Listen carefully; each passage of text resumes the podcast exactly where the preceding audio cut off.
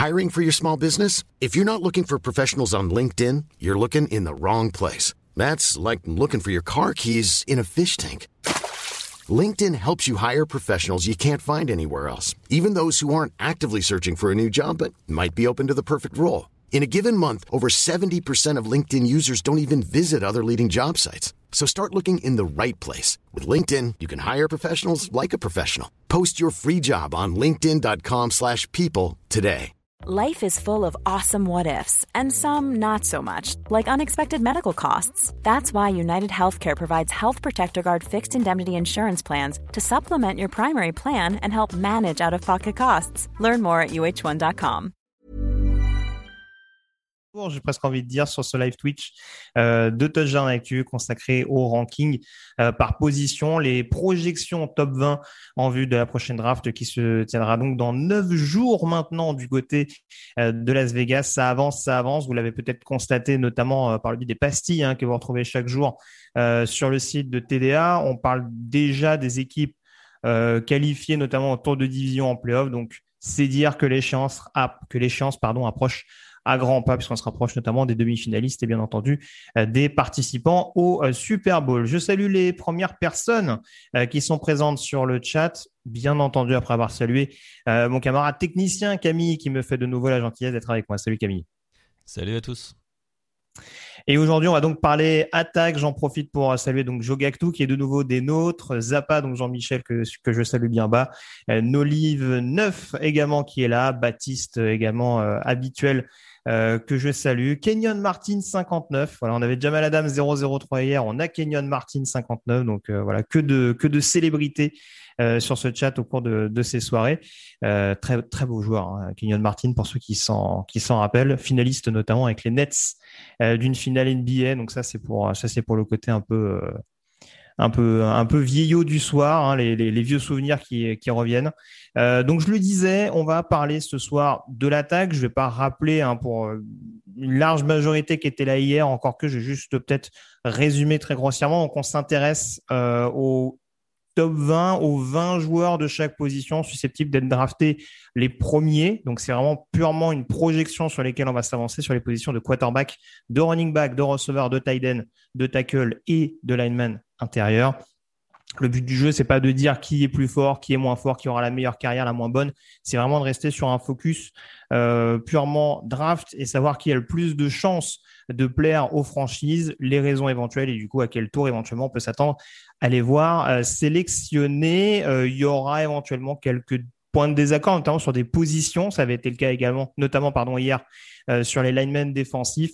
Sur les O-line, euh, je vous cache pas, il y aura sans doute euh, quelques points de désaccord sur qui peut jouer sur l'extérieur, qui peut jouer sur l'intérieur.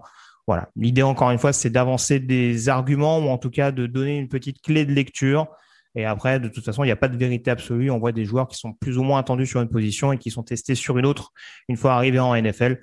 Donc euh, voilà, ce sera avant tout pour donner un élément de réponse par rapport à ça. Je salue également Segrio qui était là hier et qui est de nouveau des nôtres ce soir. Urizen 81 également euh, qui est là, Njito 72. Voilà, on va pouvoir lancer les hostilités. On va essayer de prendre un petit peu d'avance parce que mine de rien hier on a on s'est un peu débarrassé rapidement hein, des, des special teamers, euh, si je peux parler ainsi, mais c'est vrai que ça allait quand même assez vite. On va commencer cette deuxième soirée des rankings positions consacrés à l'attaque avec notamment les Tiden, euh, groupe pas forcément très glamour sur le papier, euh, mais qui en tout cas va peut-être, euh, on va dire, receler de petites pépites dans les tours intermédiaires. et du coup, il faudra peut-être plus s'attendre à faire des affaires aux alentours du troisième, quatrième tour. Je vais te laisser nous dévoiler, Camille, le top 5, notamment en tout cas les cinq premiers euh, de ce top 20 avec des noms que vous connaissez pour la plupart. Trey McBride qu'on présente plus forcément, euh, mais qui a été vraiment la boussole offensive de Colorado State, notamment ces deux dernières années. Euh, vraiment une, une, machine, enfin en tout cas un aimant à réception du côté de l'attaque des, des Rams, vraiment le principal dépositaire de l'attaque de Colorado State ces, ces dernières saisons. Euh, on lui reproche peut-être euh, un petit manque de, de, physique, on dira, au duel.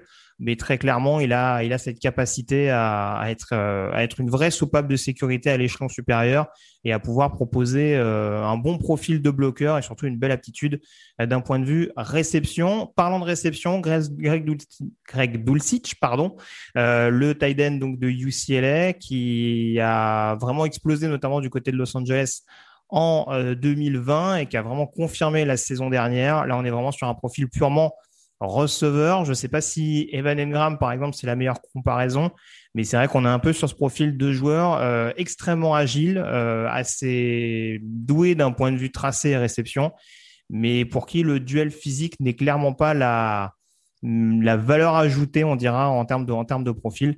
Donc, du coup, ça l'amène plutôt sur un profil de deuxième, troisième tour. On retrouve ensuite Jeremy Rockert d'Ohio State plutôt aux alentours du troisième tour selon le consensus. Ça, je ne l'ai pas rappelé, mais consensus qui tient compte notamment de, des, projections qui ont été émises au sein de la rédaction, notamment par Miss Soin et euh, par Jean-Michel et Victor. Donc, on a essayé de faire un petit melting pot, un petit consensus éventuellement des différentes euh, euh, projections qu'on pouvait avoir pour tel ou tel joueur. Jeremy Rockert, c'est troisième tour.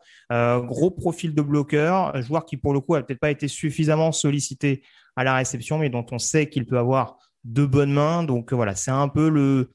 C'est un semi-sleeper dans le sens où voilà, on, sent qu'il peut être amené à être drafté dès le vendredi, mais on se dit qu'il y a peut-être un peu plus à en tirer que, euh, que ce qu'on a pu en obtenir du côté d'Ohio State durant son cursus euh, universitaire. Et puis si on reste sur la même logique, Isaiah Likely également, sur la même logique plutôt que, euh, que Greg Dulcich, on a donc Isaiah Likely donc de Coastal Carolina, euh, troisième, quatrième tour. Jelani Woods également de Virginia, troisième, quatrième tour, de profil assez différent. Isaiah Likely, c'est vraiment un profil de receveur, euh, capable d'être une vraie menace verticale et d'être relativement agile. Il manque peut-être un petit peu de physique euh, à son CV, si je peux dire, si je peux parler ainsi. Jelani Woods, c'est vraiment une armoire à glace qui a surpris réellement au cours de ce processus draft, en tout cas qui est vraiment monté euh, dans la hiérarchie pour, pour s'inviter comme un potentiel candidat aux trois premiers tours. Euh, donc tout n'est pas complètement euh, rassurant, notamment d'un point de vue vitesse et réception, où c'est pas forcément celui qui rassure le plus dans ce domaine-là. Mais en tout cas, il y a une, base assez sérieuse pour en faire un bon tight end blocker au moins dans une équipe euh, qui serait notamment axé sur du, sur du jeu au sol, euh, comme ça a pu être le cas, comme il a notamment pu être utilisé du côté d'Oklahoma State ou euh, de Virginia au cours de son cursus universitaire. on peut enchaîner sur le reste, Camille, sur les positions 6 à 10. À présent, vous allez le voir, là aussi, il y a un petit tir groupé, hein, bah, que des potentiels candidats à un quatrième ou cinquième tour, en tout cas dans ces eaux-là. je parlais de Jeremy Rucker tout à l'heure, Kay Doughton du côté de Washington, c'est aussi un petit peu un.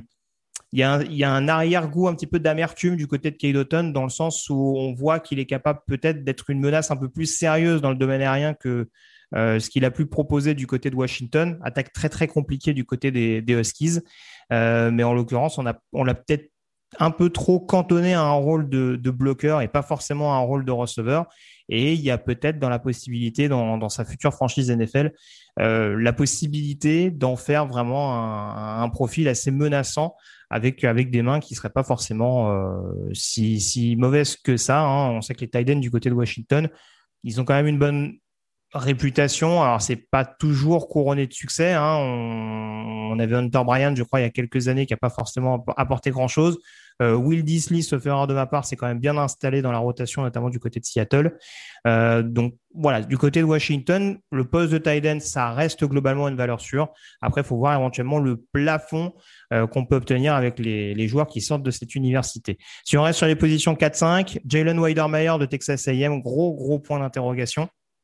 Euh, je vois Sarah Baird notamment qui nous dit euh, qu'il paye son son combine malheureusement. Euh, Niti Nito également qui nous dit qu'il est descendu bien bas. C'est vrai que c'est un petit peu le souci pour Weidermeyer dans le sens où c'était un joueur extrêmement prometteur de par son agilité, sa capacité à avoir des bonnes mains.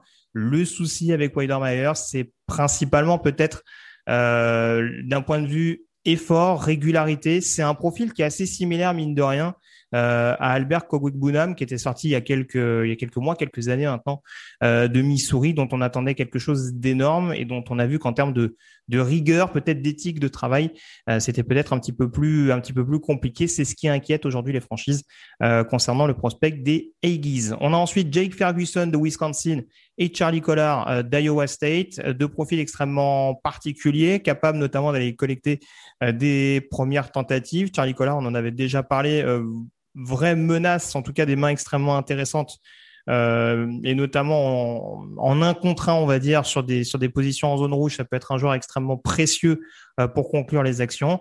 Euh, Jake Ferguson, dans cette ligne-là, voilà, c'est un tight end extrêmement solide, principalement bloqueur du côté de Wisconsin, mais qui a démontré, notamment, je crois, en 2019, une capacité à être une, très bonne menace aérienne du côté des Badgers. Et puis Daniel Bellinger, ça aussi, c'est un peu, un peu une histoire intéressante du côté de San Diego State. Je crois zéro drop de mémoire euh, en 2021 du côté des Aztecs, qui passe pas énormément non plus, on va pas se mentir, ça court beaucoup du côté de San Diego State, mais il a eu une année extrêmement productive euh, avec certes donc une production intéressante d'un point de vue réception, mais peut-être pas une menace suffisante, on va dire, sur le sur du jeu très vertical. Ça reste vraiment du jeu assez court, mais ça n'en demeure pas moins un joueur avec une une marge de progression extrêmement intéressante. Et je vois que Jean-Michel euh, nous dit que c'est son petit chouchou. Euh, en tout cas, c'est vraiment un joueur qui peut, dans l'équipe adéquate, réussir à se développer de manière extrêmement intéressante euh, à l'échelon supérieur. On peut enchaîner Camille sur les positions 11 à 15. on va y venir. Alors, je ne l'ai pas précisé puisque c'est moi qui ai mis le tableau à jour. Euh, j'ai laissé Tiden seulement euh, en haut. On va parler des Tiden fullback. Il y en a quelques-uns qui vont être euh, qui vont être cités notamment dans le reste de ce classement, avec donc en là que des profils cinquième, sixième tour plutôt cinquième que sixième, entendons-nous bien, mais en tout cas, ça peut flirter à peu près dans ces tours-là avec Chigoziem Okonkwo de Maryland, qui présente un profil extrêmement intéressant, joueur physique avec des des mains potentiellement à exploiter, euh, en tout cas qu'il a dont il a démontré des bonnes qualités euh, lors du lors du combine notamment. Euh, Cole Turner de Nevada, pas un physique énormissime, mais là encore une grosse aptitude à être dangereux dans dans les airs. Et puis on se retrouve avec le premier fullback, donc Connor Hayward, frère de Cameron, me semble-t-il, le defensive end de, de Pittsburgh. Euh, un petit peu l'homme à tout faire très clairement, running back de formation du côté de Michigan State et qui s'est mué en, en, vrai fullback capable de faire des différences euh, physiquement et de pouvoir apporter le surnombre avec une, une aptitude à sortir du backfield absolument euh, déroutante. Donc voilà, Connor Hayward, vraiment joueur dur au mal, qui pourra éventuellement dépanner efficacement, notamment dans une équipe qui court beaucoup comme ça a pu être le cas durant son cursus universitaire du côté de Michigan State.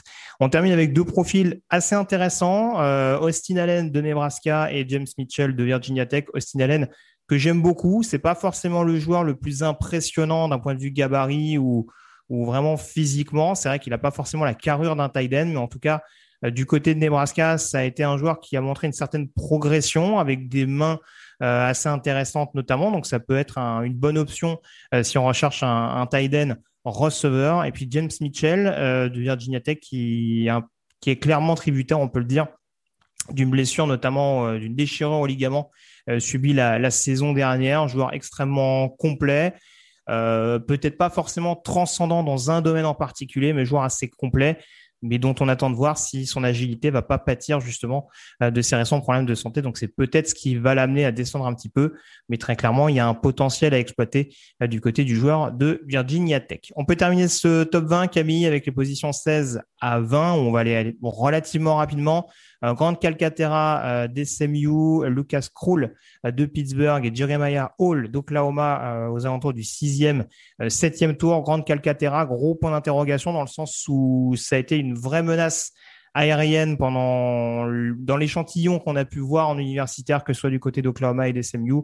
Gros red flag, grosse alerte rouge concernant euh, Grande Calcaterra. C'est des soucis de commotion répété et euh, pour le coup ça l'a même amené à prendre sa retraite prématurée avant de revenir finalement du côté euh, d'SMU donc ça va forcément être un point qui va le discréditer je pense aux yeux pardon des différentes franchises euh, Jeremiah Hall profil assez similaire à Connor euh, Hayward qui est qui s'est beaucoup plus focalisé sur un rôle de fullback que vraiment sur de la sortie de backfield il présente un profil peut-être un peu moins athlétique, c'est ce qui peut l'amener à, être moins en vue euh, que son comparse de Michigan State.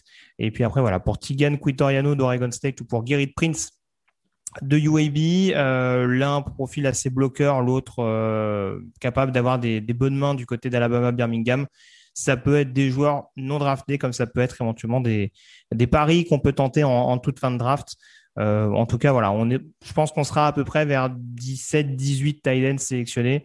Et a priori, c'est l'avis de mes deux comparses, Jean-Michel et Victor. Voilà ce qu'on pouvait dire sur la position de tight On va pouvoir désormais parler, mon cher Camille, des Rouliers Boys, puisqu'on peut le dire, running back, on, enfin les RB, on ne savait pas trop ce que ça voulait dire. Vous le savez, ce sont euh, les gars de Victor Roulier, c'est chouchou très clairement euh, habituel. Donc euh, on va en parler. Je rassure tout de suite Victor s'il est sur le chat, je ne l'ai pas vu, mais peut-être il n'y a pas de running back au premier tour. Hein, il y a un peu contribué, mais c'est sûr que c'est pas forcément la meilleure classe à ce niveau-là pour aller chercher un coureur dès le jeudi, ce qui n'était pas forcément le cas l'année dernière, parce qu'on se rappelle que Enadji Harris et Travis Etienne avaient été sélectionnés dès, le, dès le premier jour de la draft euh, respectivement par les Steelers et les Jaguars. Donc on commence dès à présent avec ce top 5 au niveau des running backs, des profils assez intéressants malgré tout, avec notamment des joueurs très physiques pour commencer. Euh, c'est le cas de Kenneth Walker et de Brissy Hall, euh, attendus aux alentours du deuxième tour. je l'ai dit, un profil assez physique, une très bonne vision du jeu, une capacité à casser des plaquages. C'est des joueurs qui ont été pas mal sollicités, mine de rien, beaucoup plus Brissy Hall que Kenneth Walker, hein, qui était plus utilisé au niveau euh, de la zone rouge, notamment lors de son passage du côté de Wake Forest, et qui a obtenu un peu plus de temps de jeu à Michigan State la saison dernière. Euh, Hall, c'est vraiment un homme à tout faire, mais euh, vraiment un joueur qui, joue principalement euh, sur son aptitude à, réussir à casser les plaquages une fois qu'il a trouvé les espaces. Donc voilà, deux, profils assez intéressants d'un point de vue, en tout cas, assez complet dans le côté physique et, et rapide voilà, c'est pas c'est pas les plus rapides du plateau, c'est pas les plus physiques, mais en tout cas, c'est ceux qui représentent le meilleur combo à ce niveau-là, et c'est ce qui peut éventuellement les amener à être sélectionnés dès le deuxième tour. Je reprécise, puisque ça je l'ai dit hier et je le redis également, euh, ça c'est une erreur de ma part de ne pas les avoir classés alphabétiquement euh, parlant. Si vous avez deux joueurs qui, qui ont la même projection, comme c'est le cas de Walker et de Hall, euh, ça ne veut pas forcément dire que l'un va partir avant l'autre. Voilà, c'est des classements qui ont été établis comme ça, qui s'appuient en grande partie sur euh, le classement que j'ai fait moi-même de mon côté. Euh, ou pour gagner un petit peu de temps, hein, j'ai recopié les noms comme ça. Mais encore une fois, Brice Hall peut être très bien être drafté avant Kenneth Walker et vice versa. Il n'y a pas de vérité absolue sur qui est meilleur que l'autre euh, quant, au classement, quant aux positions. Les projections sont plus importantes que les positions. Je le répète de nouveau au cours du live de ce soir. Les trois autres joueurs, donc on a James Cook de Georgia, Isaiah Spiller de Texas A&M et Tyler Algier euh, de BYU, attendus aux positions à deuxième et troisième tour. Euh, des joueurs qui ont besoin de, rassurer dans certains domaines. Euh, James Cook, on le rappelle, c'est un profil extrêmement particulier dans le sens où c'est un joueur qui est une vraie menace, notamment d'un point de vue réception. joueur assez agile, mais qui n'a pas forcément une énorme charge de travail sur laquelle on peut vraiment s'appuyer. Présente pas forcément les mêmes garanties qu'un Dalvin Cook, par exemple. Après, ça reste une menace en termes de, euh, de yards, euh, j'allais dire après réception, ou en tout cas de yards tout simplement dès le ballon en main. Donc euh, voilà, c'est une menace clairement verticale qui aura, qui aura des, des, des, comment dire, des, des suiveurs, des franchises intéressées à n'en pas douter. Donc James Cook, ça reste le nom qui grimpe au niveau de cette hiérarchie des running backs. À l'inverse, Isaiah Spiller, ça a été longtemps un des tout principaux running back euh, cité. Euh, profil assez complet. Il n'y a pas beaucoup de défauts, on dira, dans le jeu d'Isaiah Spiller. Peut-être un peu le pass pro où il peut, euh, où il peut s'améliorer. Et ça, va être, ça va être une clé pour pas mal de running back dans la NFL moderne qui demande à, beaucoup de joueurs de, de, savoir protéger le, jeu de passe. Voilà. Après, il manque peut-être un, un critère, un profil qui fait qu'Isaiah Spiller sera, euh, sera extrêmement courtisé par, par une franchise. Mais à n'en pas douter, ce sera en tout cas très étonnant qu'il ne soit pas sélectionné dans les trois premiers tours de la draft pour être potentiellement un running back numéro un assez rapidement dans sa carrière. Et Tyler Algier du côté de, de BYU, euh, joueur assez intéressant, euh, un, gabarit assez compact, une bonne vision du jeu, des appuis intéressants également. Donc voilà, là encore, on est dans, dans du profil complet qui peut être amené à être un running back numéro un assez rapidement. Et une menace également verticale. On l'a vu, on l'a vu glaner beaucoup de, gains conséquents du côté de, Brigham Young, notamment ces deux dernières saisons. Hein. il a notamment tenu l'attaque de BYU à bout de bras l'année dernière, malgré le départ de Zach Wilson et du coordinateur offensif. Donc voilà, on a affaire à un joueur régulier et qui aura pas mal, je pense, de, de, suiveurs, on va dire, au cours de, la draft à venir. On enchaîne sur les positions 6 à 10, Camille, avec euh, un autre profil également qu'on sera amené à retrouver relativement haut, c'est Brian Robinson. Euh, d'Alabama, deuxième, troisième tour, euh, qui fait partie de cette nouvelle caste des joueurs d'Alabama avec un physique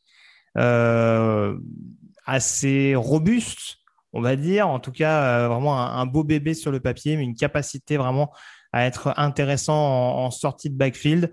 Il lui manque peut-être un petit peu plus de constance à, Brian Robinson, un petit peu, un petit peu de régularité dans l'effort, mais c'est un, joueur très clairement qui présente euh, on va, dire qui, qui vraiment est, euh, assez intelligent dans sa vision du jeu tout simplement et dans sa capacité euh, à avoir des, appuis et, à saisir vraiment les espaces qui se présentent à lui. Son accélération est pas dingue, euh, ça aussi ça peut jouer en sa défaveur avec peu de gains vraiment conséquents durant son cursus universitaire. On a vu sur certains matchs qu'il était capable de prendre feu et d'être vraiment très important et très intéressant pour euh, son programme et pour, en l'occurrence, la prochaine franchise qui le prendra. Euh, sur les autres joueurs, on a donc Karen Williams de Notre-Dame, Cynthia McCormick de UTSA, Pierre Strong euh, de South Dakota State, Demion Pierce de Florida, des profils assez différents. Euh, Kyren Williams, c'est un gros point d'interrogation. Euh, joueur qui pour le coup est, capable d'être extrêmement intéressant euh, du côté de Notre-Dame, notamment d'un point de vue passe pro, c'est peut-être un des tout meilleurs dans cet exercice-là. Euh, il est capable également d'apporter en sortie de backfield avec vraiment un profil assez assez longiligne et, et agile pour réussir à se défaire des, des plaquages. Le gros problème de Kyren Williams, c'est peut-être tout simplement son utilisation au niveau du, du backfield en tant que tel. Euh, sa vision est pas forcément mauvaise, mais c'est vrai que euh, on l'a vu quand même sur des moments où la O-line de Notre-Dame était un peu plus en difficulté. Il a également été en difficulté et ça risque éventuellement de lui poser quelques quelques problèmes, en tout cas de jouer en sa défaveur. Euh, pour marquer sa différence vis-à-vis d'autres joueurs de cette classe. Euh, Demion Pierre, je vois qu'on en parle sur euh, sur le chat, c'est Baptiste en l'occurrence qui nous dit meilleur bloqueur de la QV. En tout cas, c'est un homme à tout faire, Demion Pierce. Là encore, on rentre dans le profil du joueur qui a sans doute été sous-utilisé du côté euh, de la franchise, du programme, pardon, dans lequel il a évolué, donc du côté de Florida. On voit c'est un joueur extrêmement euh, euh, intense sur chaque portée de ballon, extrêmement, extrêmement vif, là aussi d'excellents appuis.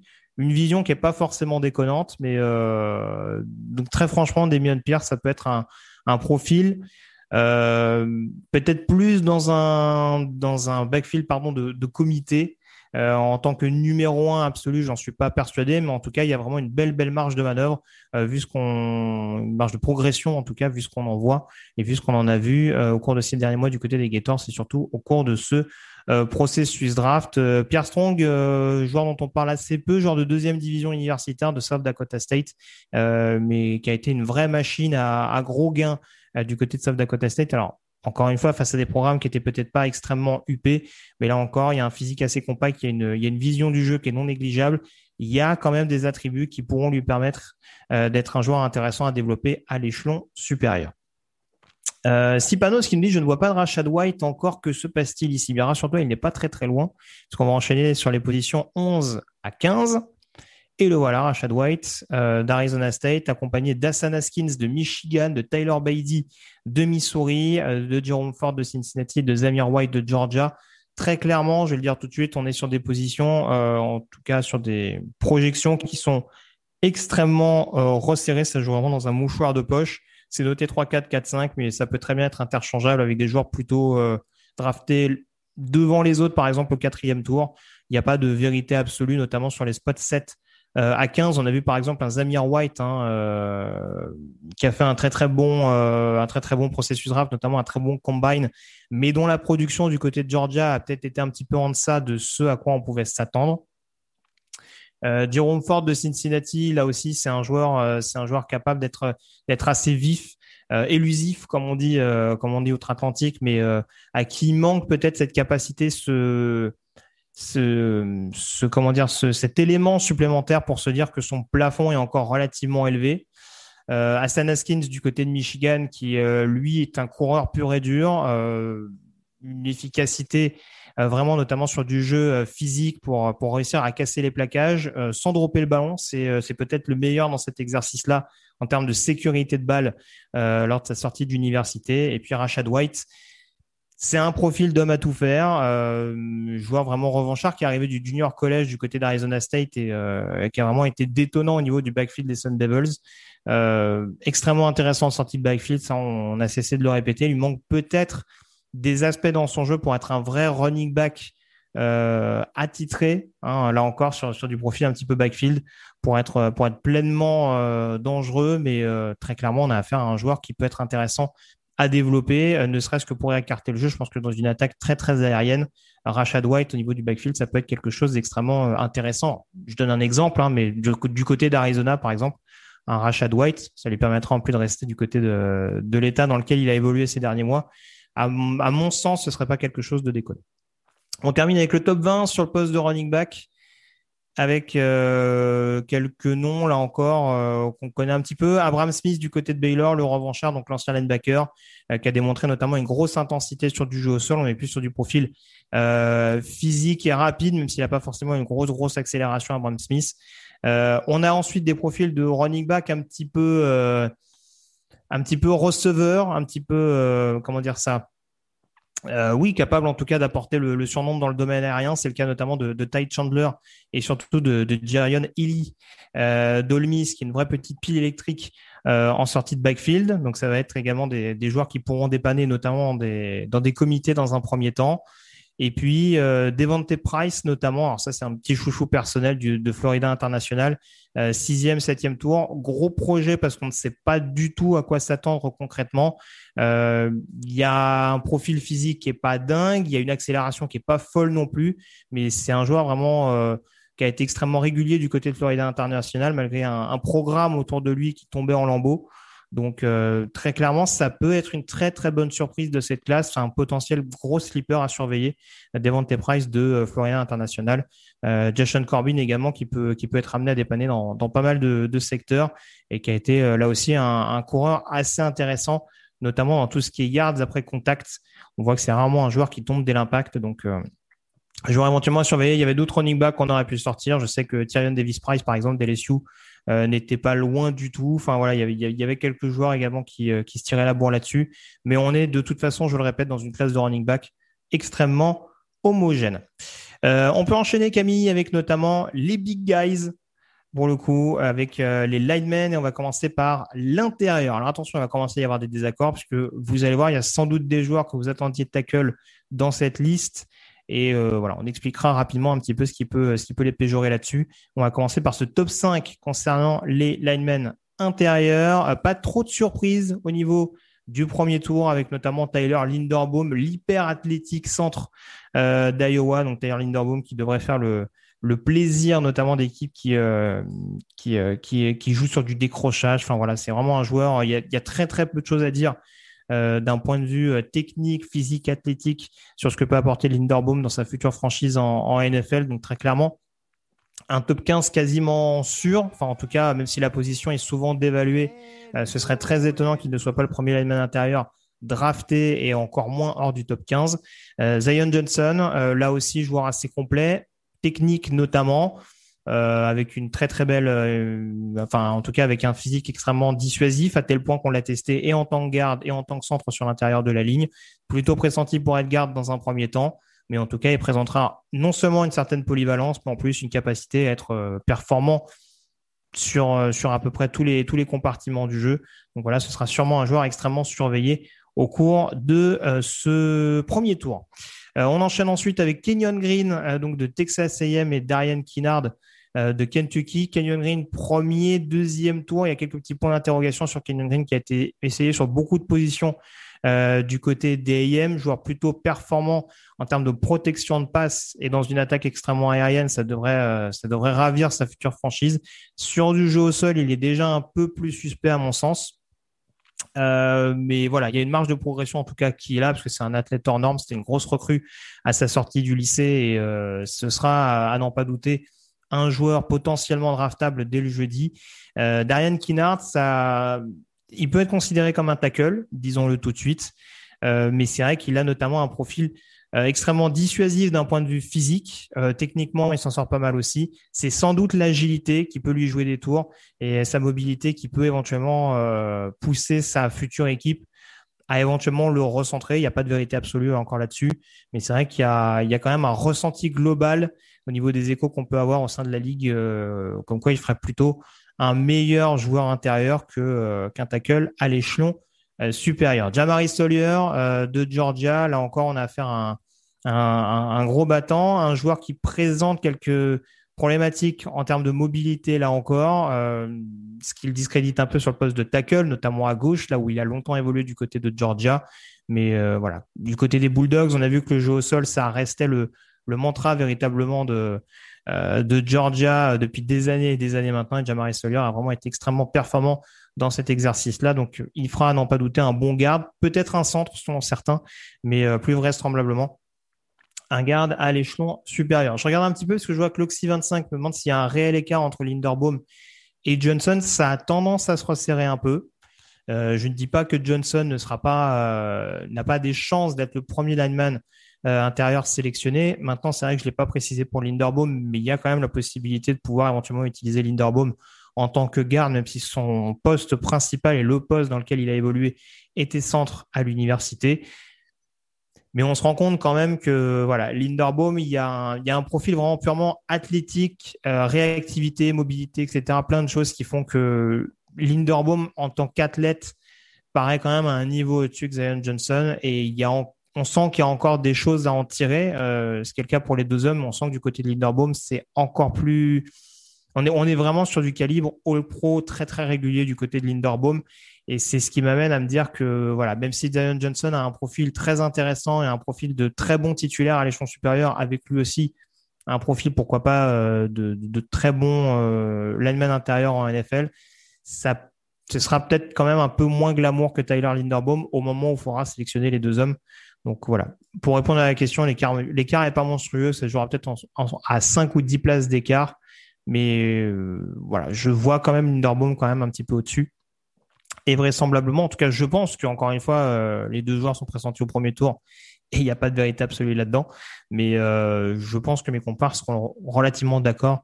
Ils donneront leur avis en tout cas la semaine prochaine ou s'ils sont sur le chat, qu'ils n'hésitent pas à le donner. On peut enchaîner Camille sur le reste, les positions 6 à 10 au niveau de ces linemen intérieurs. Là encore, on va pas forcément être d'accord concernant Tyler Smith. Euh, pas forcément d'accord sur plusieurs choses. Déjà, tout d'abord sur la position, euh, puisqu'on a notamment euh, un joueur qui, a longtemps été annoncé en tant que, tackle, Tyler Smith du côté de, de Tulsa, mais qui présente quand même un, avantage assez intéressant, c'est sa capacité à être vraiment euh, dangereux d'un point de vue euh, physique. Il a une explosivité, mais qui reste encore peut-être euh, mal exploitée par moment, un joueur encore assez brut dans, ce qu'il peut proposer au niveau de la protection de passe. Mais ça ne veut pas dire qu'elle est, enfin, ça ne veut pas dire que sur la durée, à long terme, il ne soit pas capable d'être un bon bon tackle. Et c'est vrai que Nitinito le dit sur sur le chat. Tyler Smith, c'est l'autre peut-être point de désaccord, c'est la projection. Vraisemblablement, on part sur un deuxième, troisième tour. Maintenant, on n'est clairement pas à l'abri puisqu'on sait que chaque année, il y a potentiellement un profil athlétique euh, sur lesquels les franchises craquent et qui peut les amener peut-être pas forcément à reacher, donc à prendre le joueur plus haut, mais en tout cas à, se dire que l'investissement peut être plus payant dès le premier tour. Pourquoi pas tout simplement protéger avec une cinquième année euh, optionnelle de contrat pour, euh, pour garder le joueur plus longtemps, hein, comme ça peut être le cas quand on sélectionne un joueur au premier tour.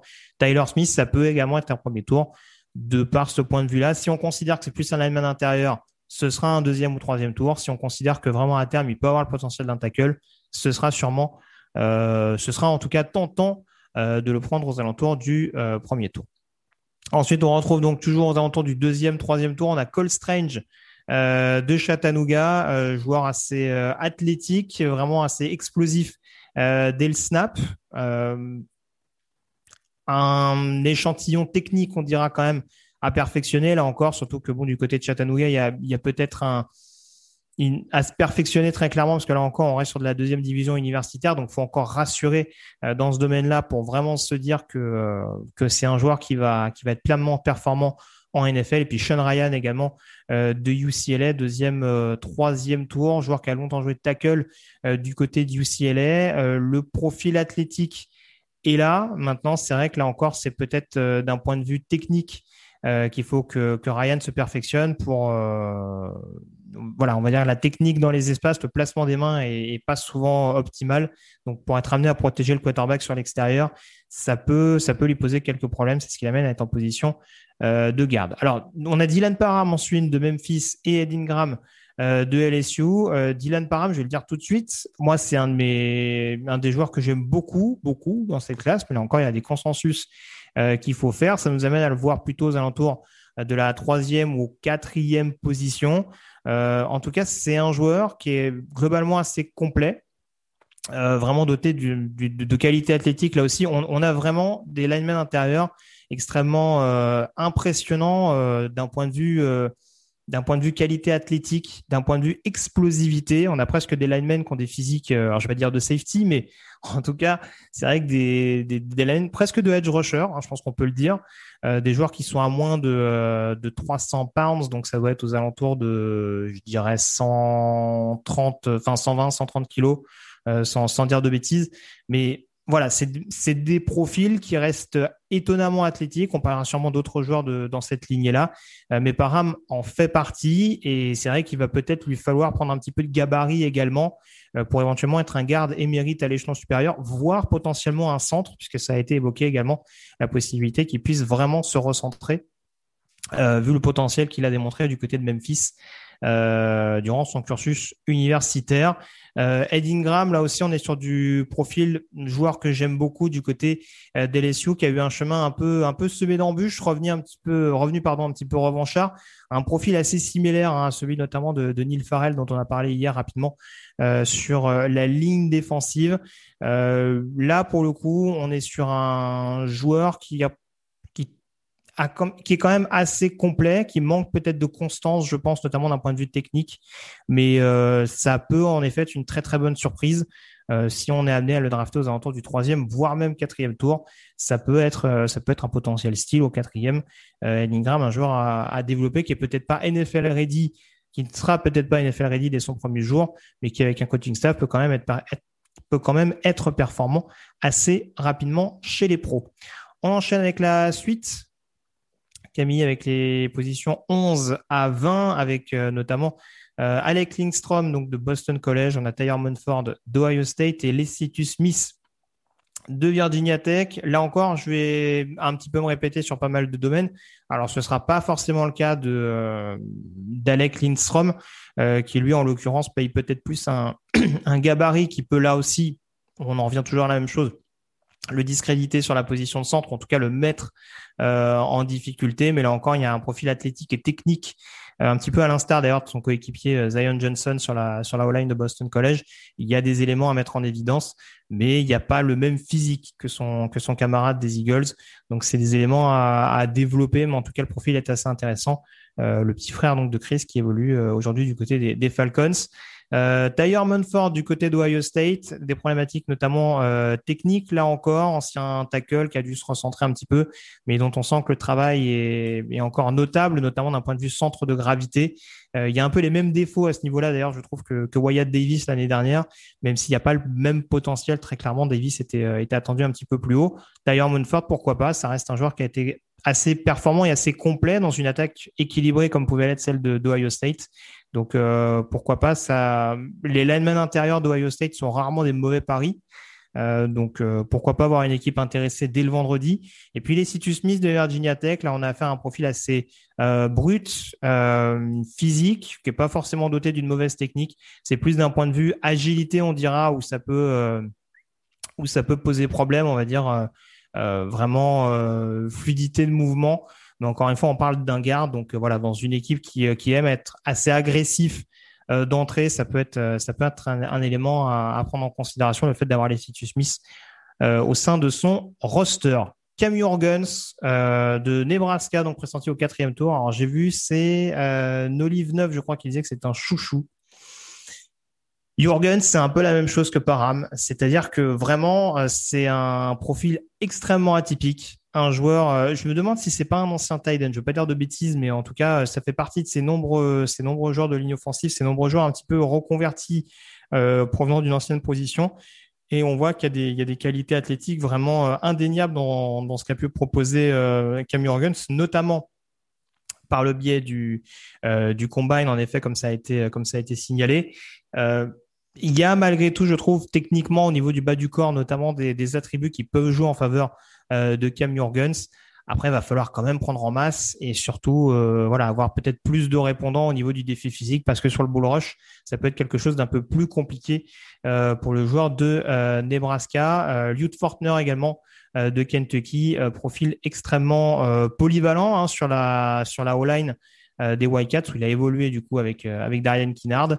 Euh, là pour le coup, c'est un petit peu le phénomène inverse de de Jorgen, c'est-à-dire qu'il y a un gabarit physique indéniable, il y a une technique qui est pas déconnante non plus, joueur qui peut dépanner en tant que garde, en tant que centre éventuellement si besoin s'en fait sentir, mais voilà donc il y a quand même une, une réactivité, on dira notamment sur la protection de passe à optimiser du côté du joueur de euh, Kentucky.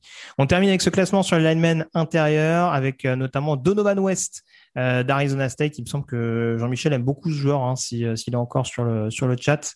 Mais Donovan West, vraiment belle, belle prestation du côté d'Arizona State, joueur extrêmement agressif. Là encore, il va peut-être falloir perfectionner un petit peu son, son, agilité, en tout cas se faire une idée un peu plus précise de ce qu'il peut donné à, l'échelon supérieur, euh, mais très clairement, c'est un joueur qui techniquement et d'un point de vue, euh, d'un point de vue, je le répète, intensité et pas forcément un, et pas forcément, sera pas forcément péjoré, on dira dans l'optique de la draft. Après, on reste sur des profils assez polyvalents. C'est le cas de Kane Mays notamment qui peut dépanner en tant que garde et en tant que centre du côté de Tennessee. Chris Paul également qui a pu évoluer en position de garde et de tackle. Je pense que ce sera avant tout des joueurs de rotation, en tout cas dans un premier temps.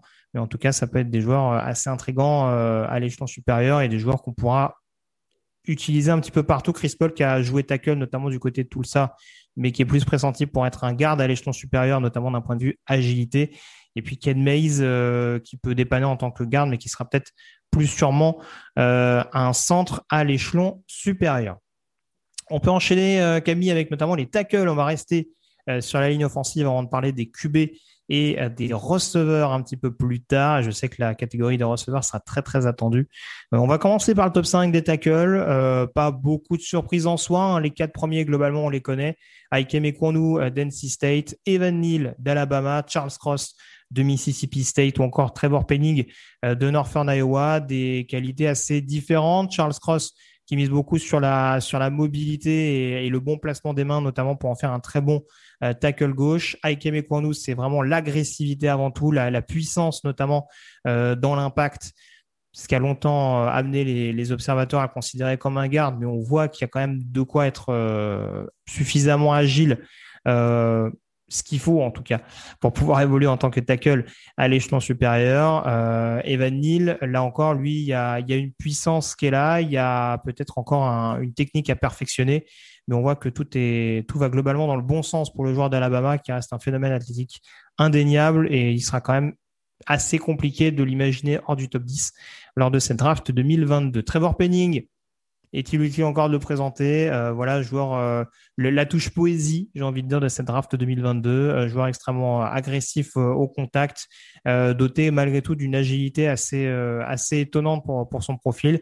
Alors c'est sûr qu'il n'a pas affronté que des top programmes au niveau de la deuxième division universitaire au sein de, de Northern Iowa. Techniquement, tout n'est pas parfait. Mais en tout cas, il y a, il y a très franchement une, une, une, bonne base. Je ne sais plus qui l'avait posé dans la question, je vais peut-être y revenir tout à l'heure.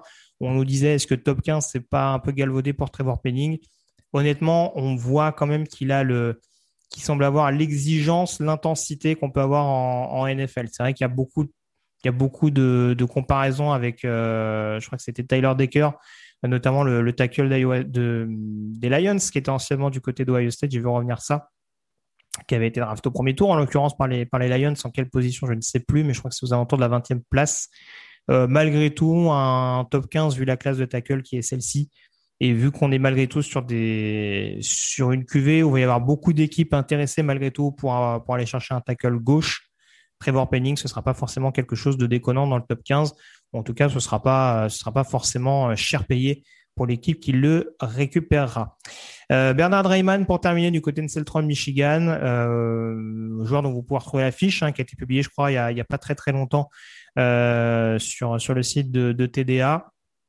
Euh, joueur autrichien donc qui a découvert le, football américain très très tardivement, euh, ancien tight il me semble, euh, et qui, qui s'est révélé très clairement sur la sur la ligne offensive, qui semble étonnamment poli d'ores et déjà, notamment d'un point de vue point de vue technique et d'un point de vue explosivité. Donc voilà, il y a peut-être un petit peu de coffre encore à récupérer de la part de, de Bernard Rayman, peut-être quelques fondamentaux également. Euh, sur euh, sur la technique notamment du perfectionner notamment sur le bas du corps sur le placement pour être vraiment un tackle émérite. Mais euh, voilà Malaki qui nous dit ce matin la fiche du Rayman c'est bien ce qui me semblait me semblait bien l'avoir vu passer il n'y a pas si longtemps que ça. Mais en tout cas voilà on est dans le côté premier deuxième tour. C'est à dire que s'il y a une équipe un petit peu comme Tyler Smith tout à l'heure s'il y a une équipe qui sent que ça ce sera un bon tackle gauche à l'échelon supérieur et eh bah, et eh bah, on va se laisser tenter. De toute façon, on sait qu'en fin de premier tour, euh, il y a souvent des, paris un petit peu osés sur les tackles. Bernard Rayman peut être, euh, être l'un d'eux. Euh, Nolive 9 qui nous dit est-ce que Penning est loin des trois premiers? Il y a quand même un petit écart qui semble se dégager. Voilà. par rapport aussi à ce que je disais, le niveau de compétition des uns et des autres, on a vu que Trevor Penning, du côté du senior ball notamment, l'opposition, euh, même contre des joueurs de première division, c'est pas quelque chose qui lui faisait peur. Euh, maintenant, voilà, il y a aussi ces petits points d'interrogation qui, euh, qui seront à écarter et qui, qui le mettent, un, qui le pardon, un petit peu en, retrait.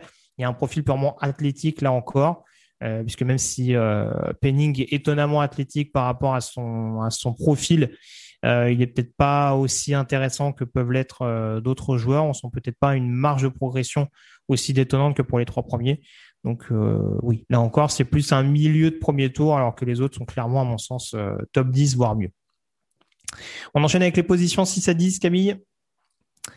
Avec notamment, et ça je sais que c'est un joueur qui sera une grosse, grosse intrigue, Daniel Falale de Minnesota, deuxième, troisième tour. On a également Abraham Lucas de Washington State, deuxième, troisième tour. Deux joueurs qui ont un point commun, euh, c'est le fait d'arriver en NFL avec un profil assez brut dans le sens où Daniel Fahalale, alors on va le dire, c'est vraiment euh, il y a Jordan Davis en défense et il y a Daniel Fahalale en attaque. C'est-à-dire que on met les deux sur un banc, euh, il reste plus beaucoup de place. Mais euh, oui, non, c'est vraiment une force de la nature en tant que telle. Daniel Fahalale, joueur australien qui a découvert là aussi le football américain assez tard, qui continue d'ailleurs d'en apprendre les fondamentaux, mais dont on voit qu'il y a une grosse, grosse marge de progression. Euh, son problème principal, on dira, du côté de Minnesota, c'est d'avoir évolué principalement dans une attaque qui était extrêmement axée sur le jeu au sol. Euh, ce qui n'a pas empêché les nombreux coureurs qui ont été utilisés l'année dernière euh, d'être performants et ça en dit long sur le niveau de la O-line, dont, dont le niveau de Fahalale. Et puis Abraham Lucas, lui, là aussi, ça va peut-être plus être un problème d'environnement, parce que forcément, du côté de Washington State, on l'a beaucoup mis dans des contextes où il fallait qu'il défende un petit peu la passe dans un système euh, vraiment prédéterminé, mais du coup, il n'y a pas, il y a sans doute pas suffisamment de choses qu'Abraham Lucas peut faire. On l'a sans doute envisagé de par son profil, qui n'est pas forcément le, le gabarit type d'un tackle comme un potentiel garde. Ça a rapidement été. A lot can happen in the next three years. Like a chatbot may be your new best friend. But what won't change? Needing health insurance. United Healthcare Tri Term Medical Plans are available for these changing times.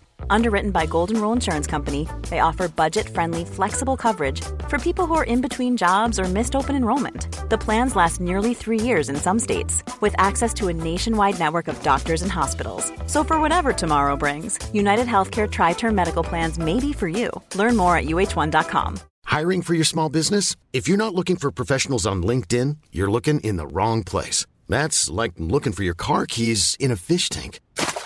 LinkedIn helps you hire professionals you can't find anywhere else, even those who aren't actively searching for a new job but might be open to the perfect role. In a given month, over 70% of LinkedIn users don't even visit other leading job sites. So start looking in the right place. With LinkedIn, you can hire professionals like a professional. Post your free job on linkedin.com slash people today.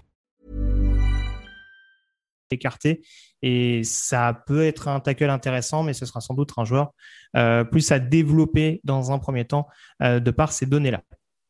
on enchaîne ensuite avec Nicolas Petit Frère, donc d'Ohio State, et Kellen Dish d'Arizona State, euh, Nicolas Petit Frère, euh, grosse recrue en sortie de lycée euh, quand il arrivé du côté d'Ohio State, donc joueur d'origine haïtienne, d'où son nom, joueur qui malgré tout a montré un certain de grosses lacunes d'un point de vue technique. Hein.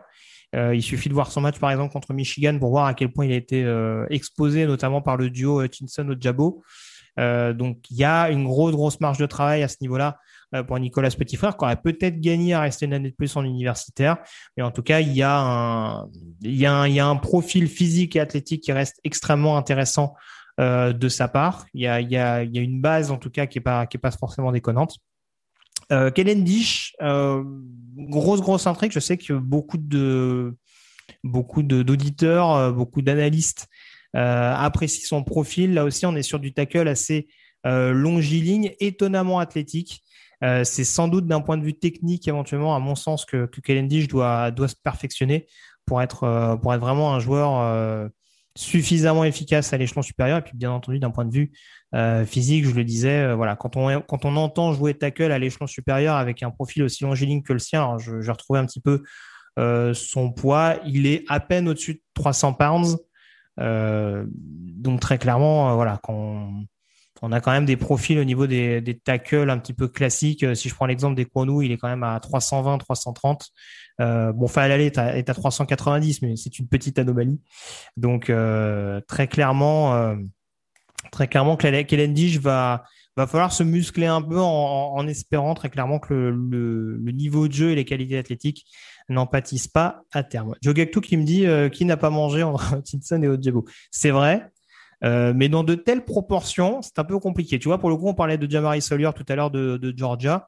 Il s'en est un peu mieux sorti alors que c'est potentiellement un, lineman intérieur à l'échelon supérieur ou en tout cas un joueur qui peut présenter des, difficultés sur le pass pro. Là, pour un joueur que tu attends, euh, que attends tackle en NFL, ça peut quand même être quelque chose de, compliqué. Voilà. Et Max Mitchell, alors lui, c'est vraiment la touche technique, on dira, de, cette classe. Euh, du côté de Louisiana, très performant sur le jeu au sol. Euh, mais dont la robustesse au duel et euh, l'agilité, on dira, euh, peuvent peut-être le discréditer. En font encore aujourd'hui un projet au niveau de cette classe de tackle. On peut enchaîner sur la suite, Camille, avec les positions 11 à 15 dans cette tackle, avec notamment Rachid Walker. Alors là, on, va parler d'un autre chouchou de Jean-Michel du côté de Penn State. Euh, joueur euh, tackle gauche hein, du côté euh, des Nittany Lions, qui a montré de, très très bonnes choses durant son cursus universitaire. Là, je vais le dire tout de suite, c'est mon avis personnel. je sais par exemple que Jean-Michel l'avait un petit peu plus haut, sans vouloir trahir de, de, secret.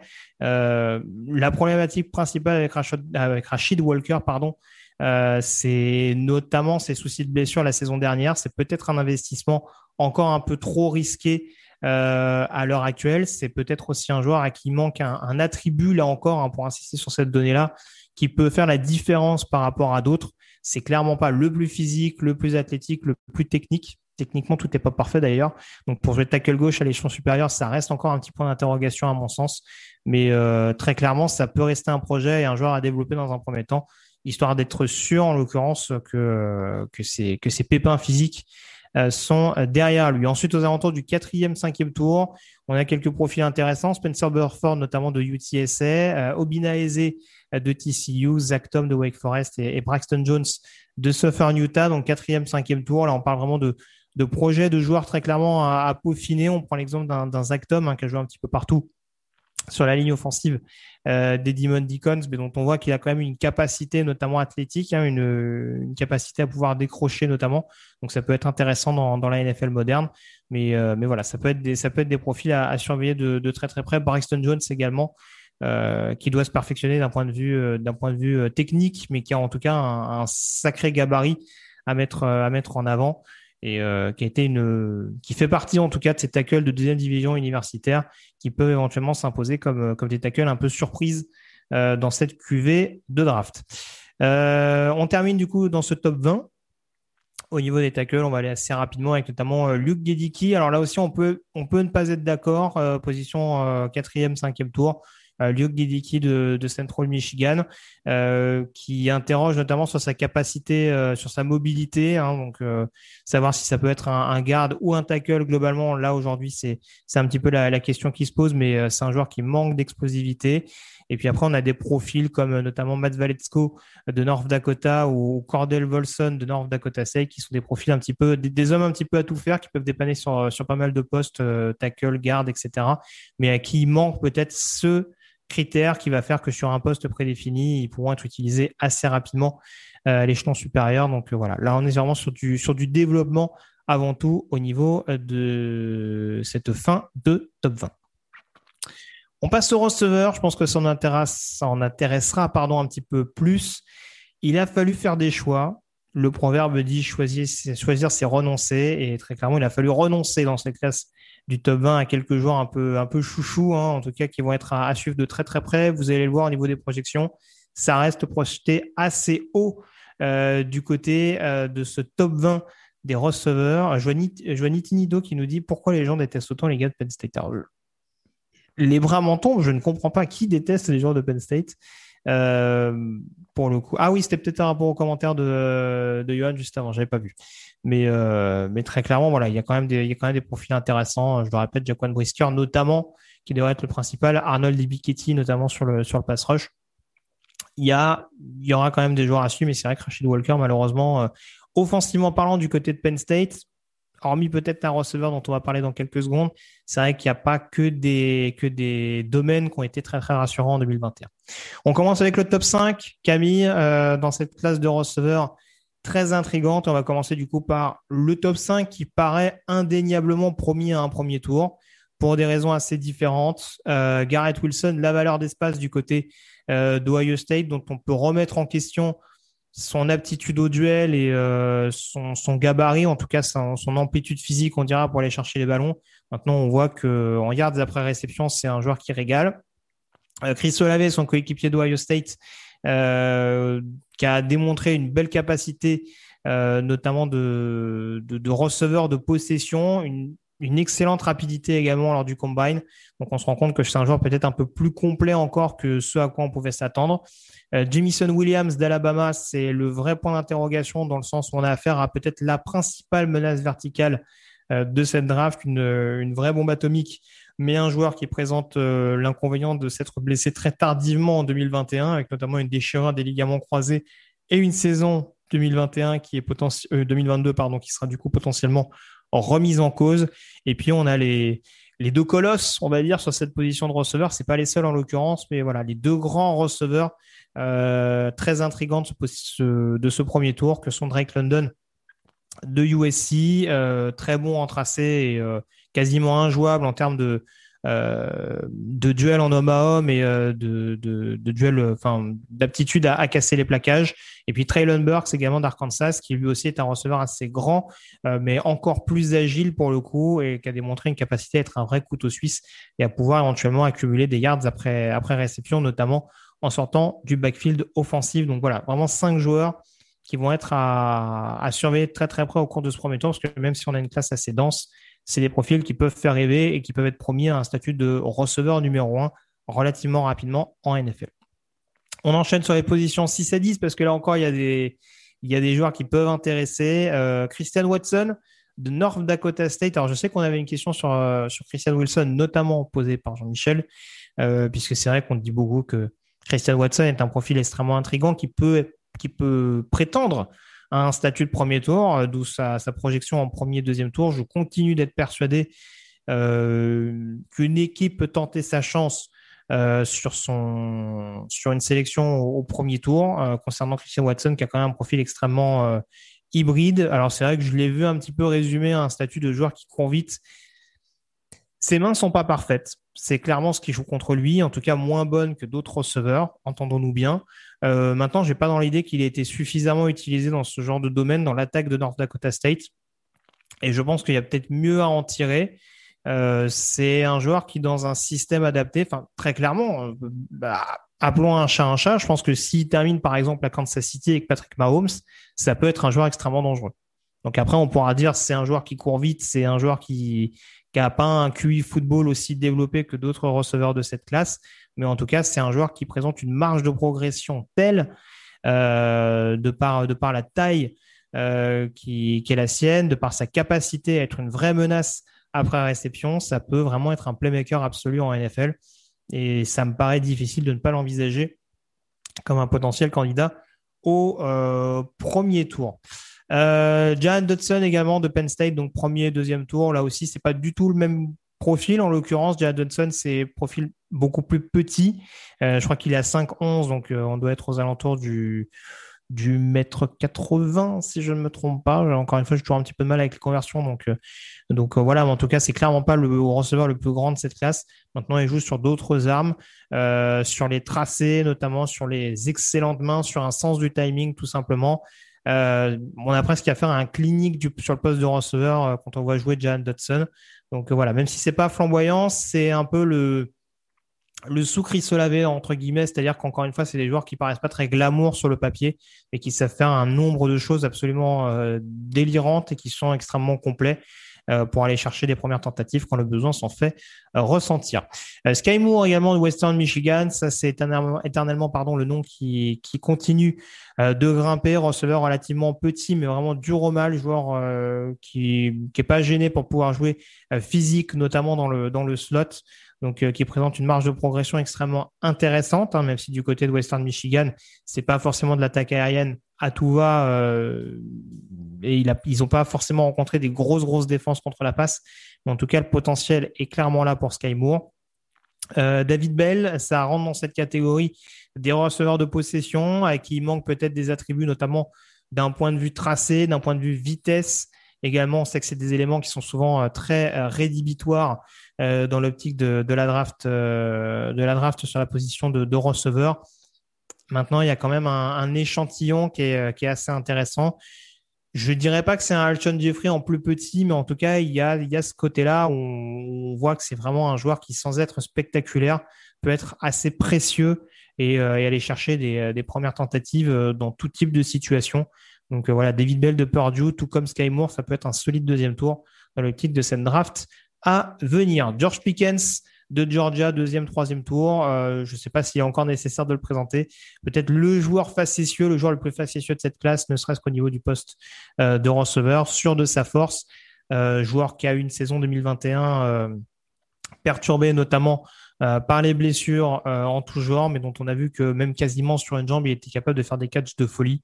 Donc voilà, c'est un joueur qui, quand on joue contre lui, peut être rapidement énervant mais dont on se dit que s'il se remet pleinement de sa blessure, ça peut être un des tout principaux playmakers de la ligue dans les années à venir.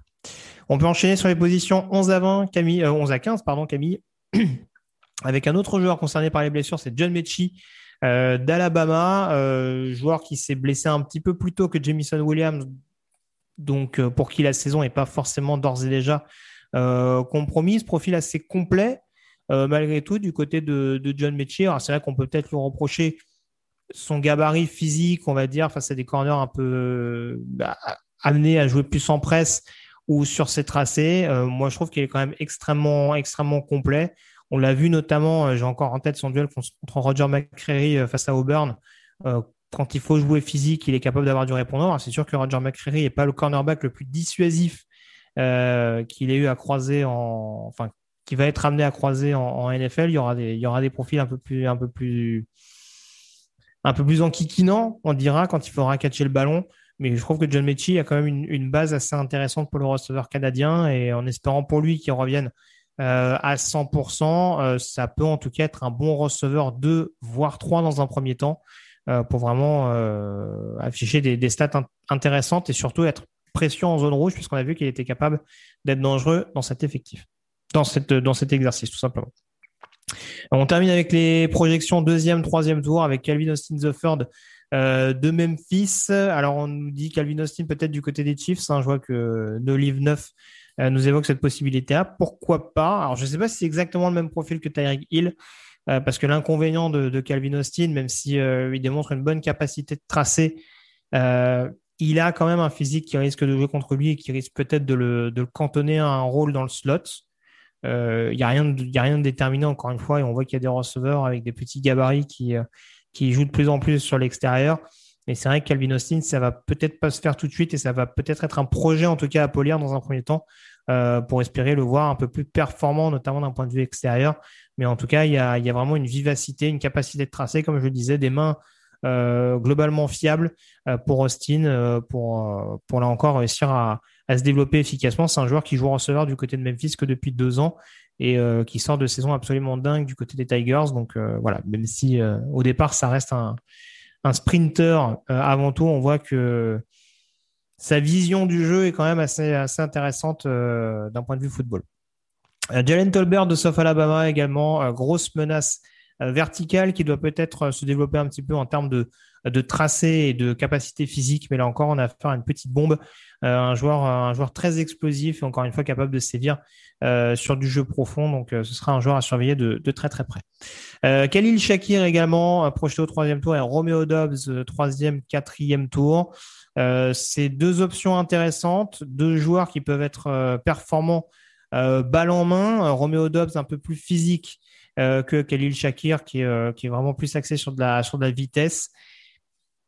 Ça manque peut-être un petit peu de régularité d'un point de vue réception en termes de, en termes de main notamment. C'est pas forcément les deux profils les plus rassurants, mais c'est des joueurs en tout cas qui présentent une capacité à pouvoir se développer assez rapidement sur le, sur le poste de receveur. Euh, Dax nous demande si Romeo Dobbs ou Ravens, ça peut être une solution pour remplacer Boykin. Ça peut en tout cas être un joueur intéressant à, développer. Encore une fois, il y a une certaine taille de la part de Romeo Dobbs. Ça a été vraiment le joueur dont on savait qu'il était le receveur principal du côté de Nevada, aux côtés de, Carson Strong, dont on parlera sûrement tout à l'heure. Et pourtant, il a, il a réussi à, pleinement performer durant, durant ces saisons du côté de, euh, du côté de Nevada. Donc, euh, donc pour le coup, Romeo Dobbs, il y a, y a, des, y y a des arguments à, mettre en avant. Euh, mais il va falloir quand même que d'un point de vue récession, il soit beaucoup plus régulier, qu'il soit peut-être pas qu'une menace, on dira, verticale au niveau des rangs universitaires. On va terminer du coup avec les positions 16 à 20. Avec du coup Wendell Robinson de Kentucky, Alec Pierce de Cincinnati, troisième, quatrième tour. Et puis ensuite, on a Justin Ross de Clemson Taekwon Thornton de Baylor et Danny Gray d'SMU, donc quatrième et euh, cinquième tour. Wendell Robinson, euh, là aussi, on va rester sur des considérations un petit peu de, gabarit. Il y a peut-être aussi une intelligence de jeu. On dira c'est un joueur qui prend, euh, qui sait avaler les espaces et en plus qui a été pleinement performant en universitaire dans un système offensif du côté de Kentucky qui était énormément calqué sur du pro style, donc des, systèmes qui peuvent être amenés à retrouver en, NFL. Donc il y a quelque chose qui peut être intéressant à, calquer. Euh, maintenant, c'est peut-être un joueur encore un peu trop fougueux, euh, peut-être un peu trop orgueilleux aussi dans sa manière de jouer et qui va réussir à falloir canaliser euh, pour vraiment en exploiter le, plein plein potentiel en, NFL.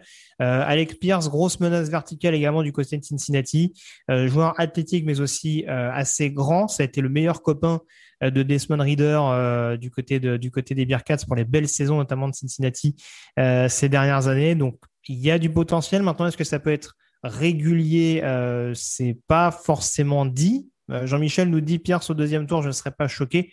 Moi non plus, hein. entendons-nous bien, et c'est précisé d'ailleurs par Nitinito. En zone rouge, ça peut en tout cas être le meilleur ami du quarterback. Euh, voilà, c'est plus en termes d'utilisation globale où il faut savoir si l'investissement peut valoir le coup.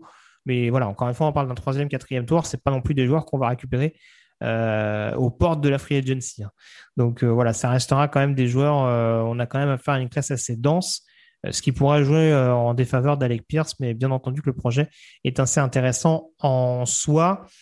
Pour terminer très rapidement, un mot sur Justin Rose, dont on ne découvre pas le, le plein potentiel, mais joueur qui pose forcément des interrogations d'un point de vue santé, joueur opéré notamment au dos, dont on pensait que la carrière était menacée. Je me demande d'ailleurs si l'opération qu'il a subie est pas celle dont on parlait hier euh, n'est pas la même que celle à venir pour, Damon Clark, le, linebacker de, LSU. Mais voilà, on, a vu qu'il revenait. Il a, une, il a une capacité, en tout cas une envergure qui lui permet euh, de catcher, de catcher pas mal de, ballons, une certaine vivacité hein, qu'il n'a pas forcément euh, perdu. Ça peut être un joueur extrêmement précieux, notamment sur des, sur des screens ou ce genre de choses. Mais voilà, est-ce qu'il a encore le coffre désormais pour pouvoir être pleinement performant aujourd'hui? Est-ce qu'une équipe, en tout cas, a envie de tenter un pari aussi haut euh, sur lui, euh, rien n'est moins sûr à l'heure actuelle. Euh, et, voilà, ce sera en tout cas surveillé au cours du processus draft. Il y a d'autres joueurs hein, dont on aurait pu parler. Enfin. Il y a Dejon Dixon, par exemple, de, de Nicole State, que j'aime beaucoup, joueur assez, grand et, doté de, mains extrêmement intéressantes, mais qui reste encore peut-être un peu brut. Mais voilà, là encore, on est sur du profil. Il peut y avoir 30-40 receveurs draftés, à mon sens, au cours de cette QV 2022. On termine, Camille, avec les quarterbacks.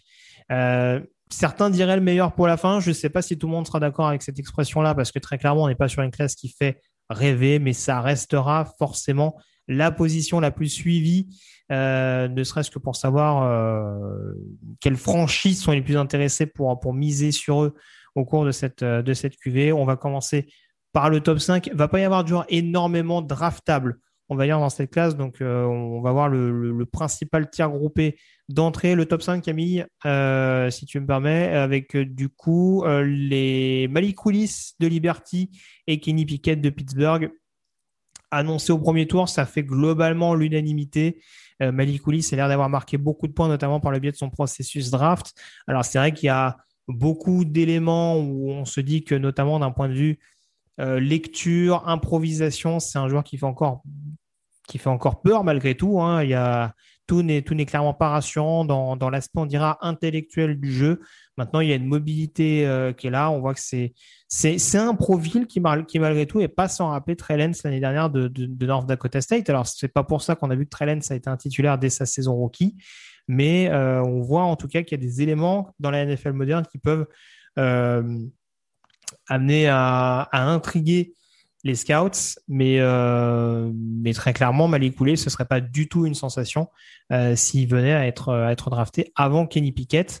Euh, je pense que ce sera surtout un point de vue marge de progression, vraiment plafond, parce que je pense que pour aux yeux de beaucoup d'équipes, l'écart entre Willis et Pickett n'est pas non plus monstrueux, mais on espère peut-être en voir beaucoup plus à terme de Willis que ce qu'on peut en avoir aujourd'hui avec, euh, avec Pickett.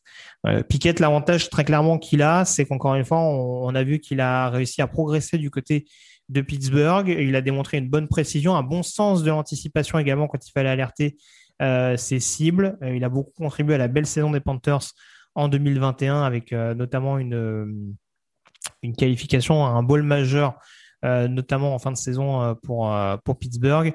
et puis c'est tout simplement le quarterback qui a, qui a performé cette année dans un système pro-style, comme je disais tout à l'heure, donc un système qui peut être amené à revoir en NFL, ce qui n'est pas forcément le cas d'autres quarterbacks qui ont peut-être plus joué sur, sur de, sur de l'option avec une deuxième lecture avant tout.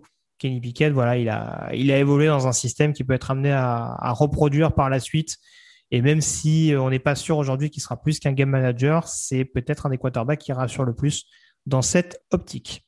Euh, on enchaîne avec Desmond Reader de Cincinnati, Matt Corral d'Olmis et euh, Samuel de North Carolina, des profils assez différents. Alors Desmond Reader de Cincinnati, je sais que c'est un joueur qui ne laisse pas indifférent. Hein. Il y a beaucoup de joueurs qui, qui aiment beaucoup son profil. C'est pas forcément mon cas. Euh, après, je le dis très clairement, Desmond Reader, ça, en termes de profil de game manager, je pense que il va être, euh, c'est un joueur dont on voit qu'il est assez intelligent, moins foufou par exemple que Malik Willis, dont je parlais il y a, quelques secondes. Euh, c'est un joueur qui est capable de prolonger les jeux au sol. donc, donc voilà, je l'ai dit tout à l'heure, une capacité également à être extrêmement dangereux dans le jeu vertical quand il fallait notamment alerter Alec Pierce. Maintenant, euh, voilà, il manque peut-être ce petit grain de folie, cette précision tout simplement de la part de, de Desmond Reader, euh, dont on a vu parfois, euh, alors c'était pas forcément toujours le cas hein, du côté de Cincinnati, mais sur, sur les matchs les plus compliqués de Cincinnati, il y a toujours eu des moments un petit peu de creux, et on sentait que Desmond Reader euh, sortait un petit peu les rames à ce moment-là. Donc euh, après, voilà, ça, ça veut rien dire.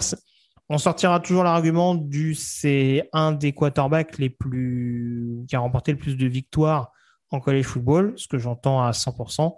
Les deux hommes devant lui, c'est Kellen Moore et Colt McCoy. Donc euh, c'est aussi à relativiser un petit peu là-dessus.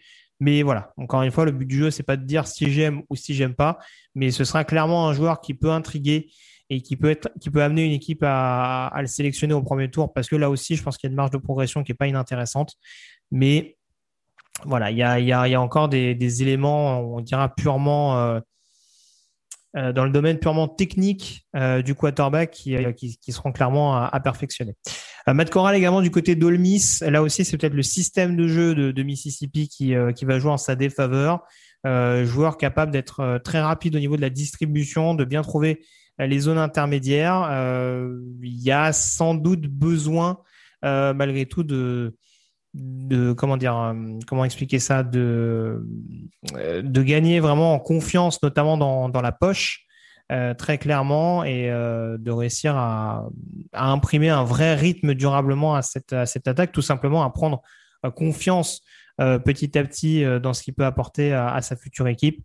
parce que parce que voilà, il retrouvera sans doute pas les mêmes conditions de jeu que celles qu'il a connues du côté du côté d'Olmis, même si très clairement sur le papier, c'est un pari extrêmement intéressant. En tout cas, c'est un des joueurs qui a peut-être été un des plus spectaculaires, ou en tout cas un des plus intéressants, des plus séduisants à suivre euh, dans le domaine aérien par rapport au, dans, toute la caste de joueurs dont on a parlé tout à l'heure, parcours très très tumultueux, on dira, du côté d'Olmis. Hein, euh, le, les nombreux coaching staff, euh, enfin les quelques coaching staff qui ont changé du côté de Mississippi n'ont pas forcément aidé en ce sens.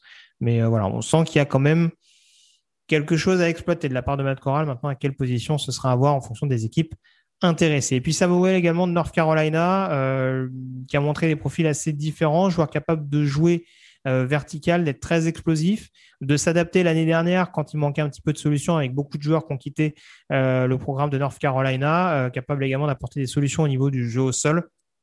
Un style de jeu qui n'est pas sans rappeler celui de Baker Mayfield, avec peut-être la touche caractérielle en moins, et c'est ce qui peut faire la différence aux yeux de certaines équipes.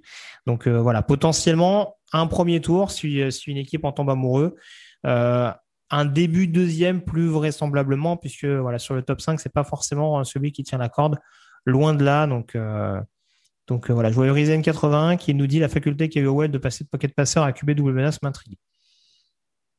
Après, euh, attention, ça a été un joueur qui a un peu plus couru. Ça ne veut pas dire qu'il protège le ballon efficacement. Hein. Donc ça aussi, c'est quelque chose à prendre en considération. C'est pas parce qu'il a réussi à adapter un petit peu son style de jeu qu'il l'a forcément fait très bien et du coup, ça, c'est aussi des choses qui peuvent effrayer euh, euh, si on veut euh, utiliser un premier tour de draft sur le, sur le quarterback des Tar On enchaîne Camille avec les positions 6 à 10, avec notamment Carson Strong, dont on va parler tout de suite, attendu plus vraisemblablement aux alentours du deuxième, troisième tour, pocket passeur assez classique. Lui, pour le coup, euh, il paye un petit peu par rapport au top 5 euh, sur certains manques de mobilité. Euh, peut-être également une gestion de la poche qui n'est pas toujours parfaite, peut-être une tendance un petit peu à, paniquer sous la pression.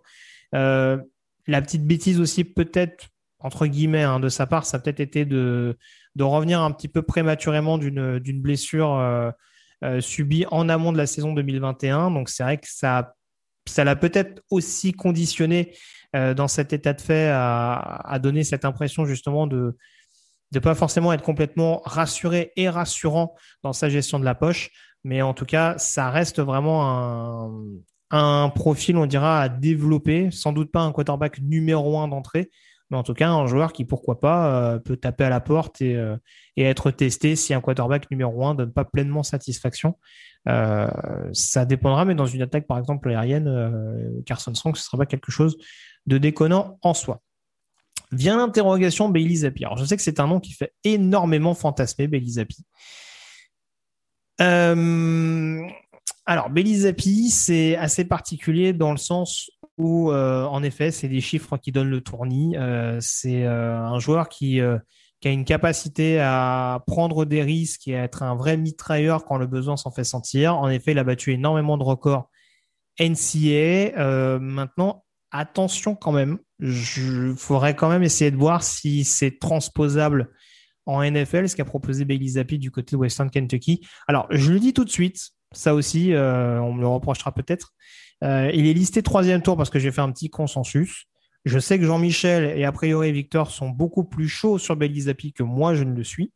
Donc, j'assume totalement le fait que euh, sa note ait potentiellement été on va dire, euh, moins, bien, euh, moins bien valorisé par mes soins.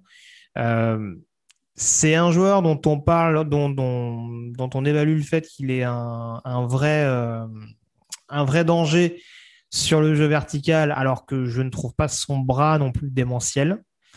et puis il faut voir s'il est capable de faire autre chose aussi. Je, je pense que le but du jeu, c'est pas uniquement de, de lancer à tout va. Alors c'est sûr que quand on est Patrick Mahomes, quand on a cette capacité athlétique à pouvoir éventuellement se sortir de n'importe quelle situation pour ensuite pouvoir armer, ça peut être quelque chose d'extrêmement euh, concluant par la suite.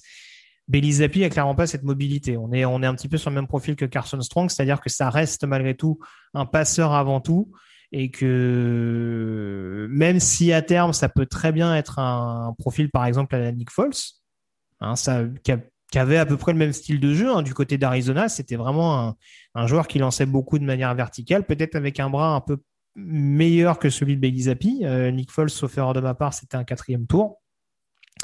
Donc, faut voir ce qu'on peut réussir à, en tirer. Euh, je ne dis pas très clairement euh, que Zappi euh, n'a pas de n'a pas de précision. Encore une fois, il avait vraiment des des receveurs attitrés qu'il arrivait à trouver systématiquement. Mais là encore, c'est le fruit d'un d'un système offensif vraiment bien huilé avec des des fenêtres de tir bien identifiées et une opposition également dans la conférence de Western Kentucky, la conférence USA, qui est pas non plus totalement dingue. Donc euh, voilà, c'est juste. Le but du jeu, c'est pas de sortir l'extincteur et encore une fois de, taper bêtement et méchamment sur des prospects. Mais c'est vrai que je vois beaucoup de joueurs s'enthousiasmer sur Bailey Zappi. Ça peut être un pari assez intéressant là encore sur un troisième voire un quatrième tour. Pourquoi pas? Tout dépend ce qu'on veut en faire. Mais euh, voilà, c'est pas sans risque loin de là. Très clairement, il y a c'est à l'image de ce classement, c'est-à-dire qu'il y en a cinq devant, il y a un projet intéressant derrière, et après derrière, il y a encore un, un phénomène, le terme est peut-être un peu fort, mais en tout cas un profil extrêmement atypique qu'on ne pourra pas forcément mettre dans toutes les équipes entre toutes les meilleures mains. Donc là, forcément, on me taquine sur le chat en me disant que, que va finir aux Falcons. Peut-être, peut-être. Écoute, je, ne changerai pas mon fusil d'épaule pour autant, sachez-le. Mais, euh, voilà, du côté de Belisapi, en tout cas, il y a, des choses intéressantes d'un point de vue passe. Euh, là, encore une fois, les cinq premiers avaient des, attributs en termes de mobilité non négligeables. Là, on est plus sur des profils de pocket passeurs purs et durs euh, qui seront qui sont pas forcément euh, inintéressantes euh, pour les franchises qui vont sélectionner au cours de cette draft. Ensuite, on va aller relativement rapidement. Vous voyez qu'il y a quand même un certain gap. Hein. je pense qu'il y aura, comme souvent, entre 10 et 13 quarterbacks sélectionnés lors de la draft. Hein. C'est souvent une petite moyenne, histoire de au moins s'assurer un quarterback backup. Mais euh, voilà, on va enchaîner d'ailleurs avec, avec le reste. Mais que ce soit Cole Kelly, euh, qui, a plus un profil pocket passeur, là encore, euh, l'ancien joueur d'Arkansas qui, a évolué récemment à Sophistan Louisiana en deuxième division universitaire, ou Caleb Elebi, par exemple, qui est plus un profil mobile ou en tout cas qui a joué sur des sur du jeu assez court, mais dont on n'a pas vu forcément une énorme variété, qui a beaucoup joué sur ses receveurs, notamment Dwayne Eskridge et, euh, Sky Moore, dont on parlait tout à l'heure, pour vraiment accumuler des yards à la passe. Euh, Jack Cohn également de Notre-Dame, euh, qui est plus un profil de game manager, qui a un historique de santé qui est pas forcément à son avantage non plus, sur lequel on a quand même des doutes sur la capacité à être un, quarterback décent un quarterback titulaire décent en NFL. Et puis derrière, on a quelques paris potentiels hein, lors de la draft. Donc Chase Garbers euh, de California, euh, profil de jeu très risqué également, euh, plus de déchets en l'occurrence que Bailey Zappi, mais une opposition aussi un peu plus notable au niveau de la conférence Pac-12. Et puis après, voilà, il y, a des profils un peu différents. Dustin Crum plus à la passe, Skylar Thompson un peu plus mobile, EJ Perry également qui a été une belle surprise, notamment lors des lors des lors des balls du processus draft. Euh, le, quarterback mobile de Brown et puis également euh, Brock Purdy d'Iowa State. Alors je voyais Jugactu euh, qui disait sur le chat c'est la chute aux enfers pour, pour Brock Purdy. Malheureusement, il y a en termes de prise de décision et de panique, on a trop souvent vu Brock Purdy perdre un petit peu les pédales. C'est vrai qu'il y a longtemps eu une petite, petite blague en universitaire. On ne le voyait bon qu'au mois de novembre. Alors manifestement, je ne sais pas s'il se passe des choses. On peut, le faire jouer au poste de quarterback que pendant un seul mois de l'année. Euh, mais plus sérieusement, voilà, c'est vrai qu'il y, a, euh, il y a encore des éléments qui, qui inquiètent d'un point de vue mental du côté de Brock Purdy. Et c'est rarement bon signe euh, quand on est amené à évoluer en NFL. On termine avec ce top 20 avec quasiment que des joueurs undrafted, Christela Dokun euh, de South Dakota State, donc en provenance de la deuxième division universitaire, qui a quand même une petite cote. Hein. On a vu qu'il a été interviewé par quelques équipes au cours de ce processus draft, donc pourquoi pas euh, être, euh, être sélectionné par l'une d'elles au septième tour? Et puis après, on reste sur des profils assez, atypiques, plutôt mobiles. En l'occurrence, c'est le, le cas d'Akim Glass d'Alabama et AM, donc autre joueur de, deuxième division universitaire. Derry King de Miami, dont on pressentait la possibilité de passer receveur pendant un temps, qui a joué d'ailleurs receveur, je crois, pendant une très courte période du côté de Houston. qui sort surtout de pas mal de problèmes de blessures du côté de Miami. Donc ça, ça pose un petit peu problème, ça interroge en tout cas sur sa vraie capacité à jouer quarterback ou en tout cas à jouer à un haut niveau régulier en NFL. Et puis on a également Levi Lewis du côté de Louisiana, euh, qui était plus un quarterback athlétique et, euh, mobile que vraiment un pocket passeur euh, classique. Brandon Peters d'Illinois, voilà, c'est plus pour faire le nombre. joueur dont on voit que d'un point de vue mécanique, il n'y a pas des choses inintéressantes, mais là encore, d'un point de vue mental, c'est peut-être là où, ça pêche et ça lui a pas forcément permis de trouver des, points de chute euh, très régulier en tant que titulaire au cours de sa carrière. Euh, lui qui a été par exemple une recrue de, Michigan, si je ne dis pas de bêtises, au début de sa carrière euh, au lycée, j'allais dire à l'université en l'occurrence. Voilà ce qu'on pouvait dire sur ce top 20 des quarterbacks. on a fait le tour donc sur les six positions offensives. Je vais essayer de retrouver très rapidement les quelques questions que vous m'avez posées sur, sur Twitter notamment et, et, je vous en remercie. Vous avez été très très réactifs alors que euh, j'ai lancé ça euh, assez tardivement euh, aujourd'hui. Alors, je vais essayer de ne pas reprendre forcément des, questions qui ont été plus ou moins abordées. mais je sais que Baptiste, par exemple, nous interrogeait sur le fait que on avait une troisième année consécutive avec une grosse classe de receveurs. Est-ce que c'était une tendance ou un concours de circonstances? Je pense malgré tout que c'est pas uniquement le fruit du hasard, puisqu'on voit aussi, à contrario, que même les running backs, par exemple, euh, sont amenés à être de plus en plus performants en sortie de backfield. Euh, on voit qu'il y a aussi de plus en plus de euh, coachs de college football qui sont amenés à aller en NFL. Donc, on voit que malgré tout, c'est assez transposable. On a, un jeu universitaire qui est beaucoup plus axé sur du jeu aérien. L'un des meilleurs exemples, pour ceux qui suivent le college football, c'est Alabama, qui a été une terre légendaire euh, de jeux au sol et de coureurs extrêmement réputés qui continuent de l'être bien entendu, mais dont on voit qu'ils sortent de plus en plus de receveurs absolument dingues saison après saison, avec notamment un, cahier de jeu euh, très très vertical et très très écarté. Donc voilà, toutes ces philosophies qui évoluent, euh, cette mouvance hein, des, nouveaux coordinateurs offensifs, des, disciples de Shanahan, McVeigh, etc. J'en parlais un petit peu tout à l'heure, mais le, le, coordinateur offensif de Kentucky l'année dernière euh, c'est un, un, disciple de McVeigh, hein, c'est Liam Cohen, de Liam Cohen pardon, qui, est, qui est revenu d'ailleurs en tant qu'orientateur offensif des Rams euh, pour remplacer euh, Kevin O'Connell, si je ne me trompe pas. Donc voilà, c'est il y a une mentalité qui évolue et c'est absolument tout sauf un hasard, je pense, si, si les classes de receveurs sont de plus en plus délirantes, ou en tout cas d'une homogénéité rarement vue à ce niveau. Euh, Baptiste qui nous demandait également euh, quel receveur des deuxième et troisième tours ont le potentiel pour être des receveurs numéro un. Alors j'en parlais un petit peu tout à l'heure. Euh, moi personnellement, j'aime beaucoup David Bell. Très clairement, c'est sûr qu'il y a des, éléments qui font pas forcément rêver. Je le disais, la vitesse notamment, ça c'est des choses qui sont un petit peu rédhibitoires pour pas mal d'équipes, mais je pense qu'en lui laissant peut-être pas des saisons rookie, mais en lui laissant un petit peu de temps, ça peut en tout cas être un receveur extrêmement décent, un receveur de possession, un receveur numéro un extrêmement euh, décent parce que voilà, il y a une taille qui me paraît suffisante. Il y a une vitesse qui, sans être dingue, euh, euh, est quand même présente. Et, et même s'il n'y a pas une capacité de séparation qui, qui comment dire, impressionne par rapport à d'autres, là aussi, je ne le vois pas constamment euh, Ça me choque moins, par exemple, que Drake London, pour le coup, dont on vante les, euh, tracés absolument fous, euh, en partie à raison. voilà, David Bell, ça me paraît pas forcément déconnant d'un point de vue tracé par rapport à London. Donc, donc très clairement, ça peut être une bonne surprise.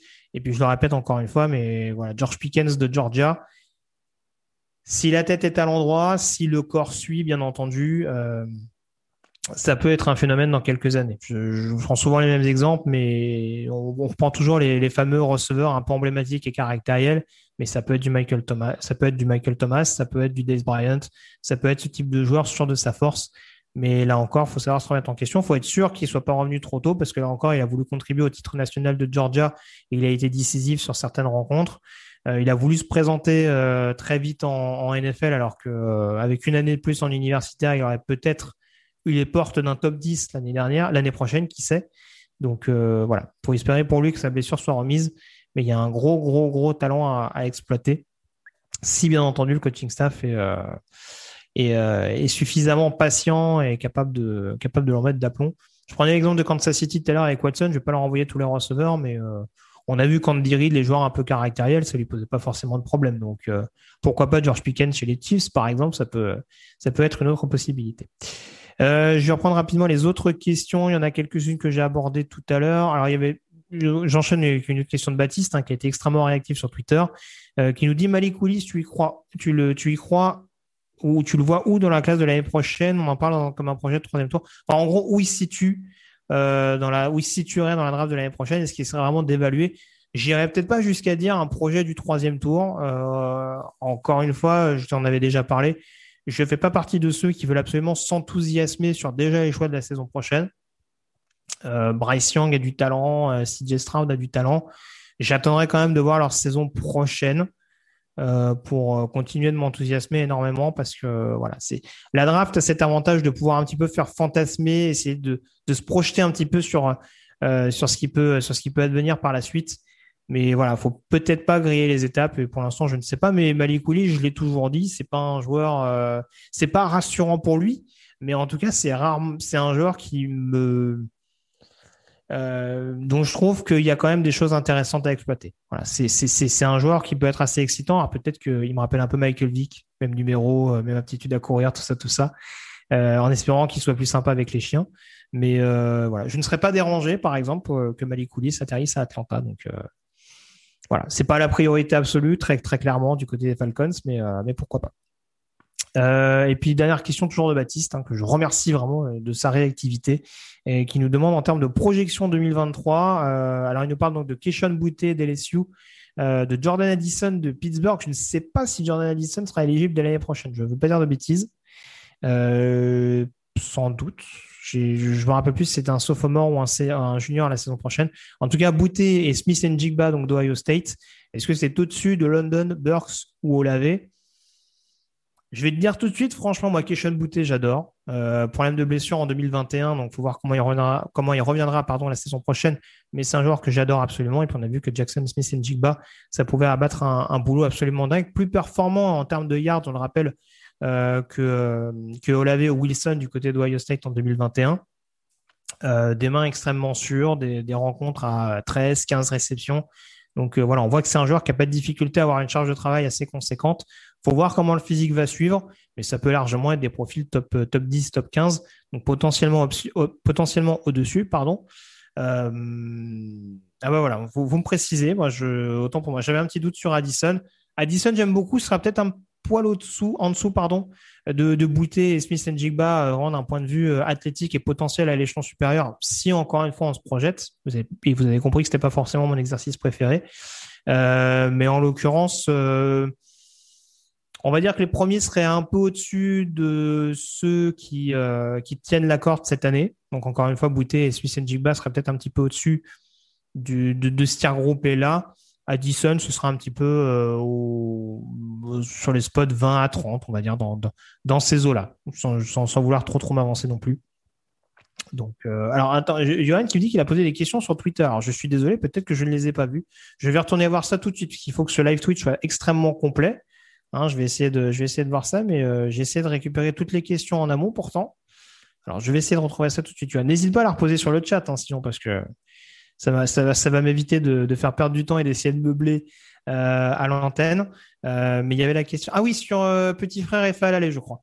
Euh, puisque du coup, c'était deux questions en une. Je pensais y avoir répondu notamment par le biais de Trevor Penning. Euh, Nicolas Petit Frère ou Daniel Falale qui a la plus grande marge de progression. Je continue de penser de ces Falale. Hein. Euh, parce que je l'ai dit, il y a un apprentissage quand même assez tardif euh, du football américain. Et puis euh, voilà, c'est un profil. Il est souvent comparé, en l'occurrence, à un autre joueur australien qui lui a été drafté beaucoup plus bas, mais c'est Jordan Mailata. des Eagles, dont on a vu là aussi qu'avec un apprentissage très très tardif du football américain. Alors lui en plus c'était différent parce que il n'avait pas forcément joué dans un programme autant en vue que Minnesota, ce qu'est le cas de Euh, Fahalale, on se dit que c'est potentiellement de, l'or qui dort, comme on dit. Euh, c'est vraiment un profil qui est bien utilisé, peut être un, tackle gauche extrêmement, euh, dissuasif. Donc oui, ça peut, être une très très bonne opération. Je serais très étonné qu'il descende au-delà du deuxième tour. J'ai des doutes sur le fait qu'une équipe se laisse un peu tenter sur un, sur un premier tour.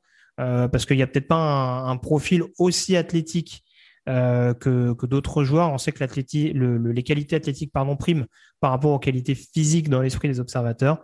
Mais voilà, en tout cas, Daniel Fahalale, projection beaucoup plus intéressante que Nicolas Petit Frère, comme je disais tout à l'heure, euh, où tout n'est pas à gâcher. Mais ouais, je, commence même à me demander si Petit Frère sera peut-être pas meilleur en garde à l'échelon supérieur, mais il y a quand même des choses intéressantes à, en faire très très clairement. Bon, en tout cas, vous avez eu mon avis globalement sur ces deux jours. J'espère ne pas avoir été trop long et ennuyeux euh, pendant euh, les heures et demie sur lesquelles on aura pu développer sur ces rankings. Euh, je vous rappelle que de toute façon, vous aurez les avis détaillés, puisque je laisserai un peu plus la vedette à Jean-Michel et à Victor au cours de, ces prochains jours. Hein. Euh, c'est bien de raconter un petit peu ma vie, mais c'est bien aussi euh, d'avoir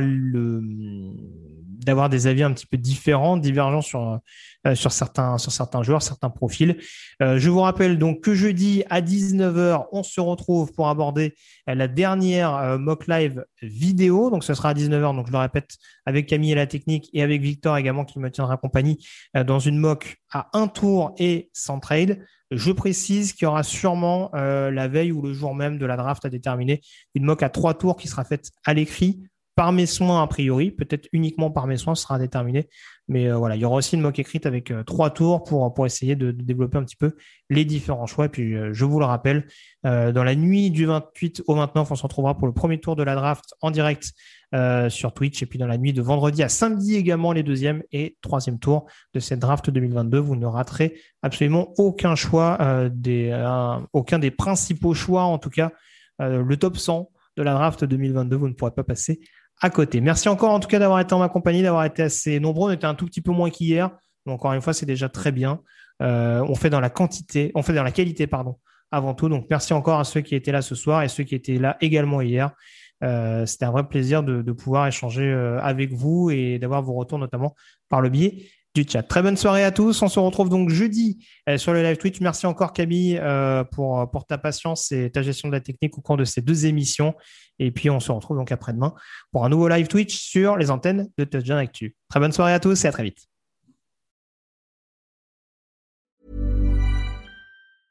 Mom deserves the best, and there's no better place to shop for Mother's Day than Whole Foods Market. They're your destination for unbeatable savings, from premium gifts to show-stopping flowers and irresistible desserts. Start by saving 33% with Prime on all body care and candles. Then get a 15-stem bunch of tulips for just $9.99 each with Prime. Round out Mom's menu with festive rosé, irresistible berry chantilly cake, and more special treats. Come celebrate Mother's Day at Whole Foods Market.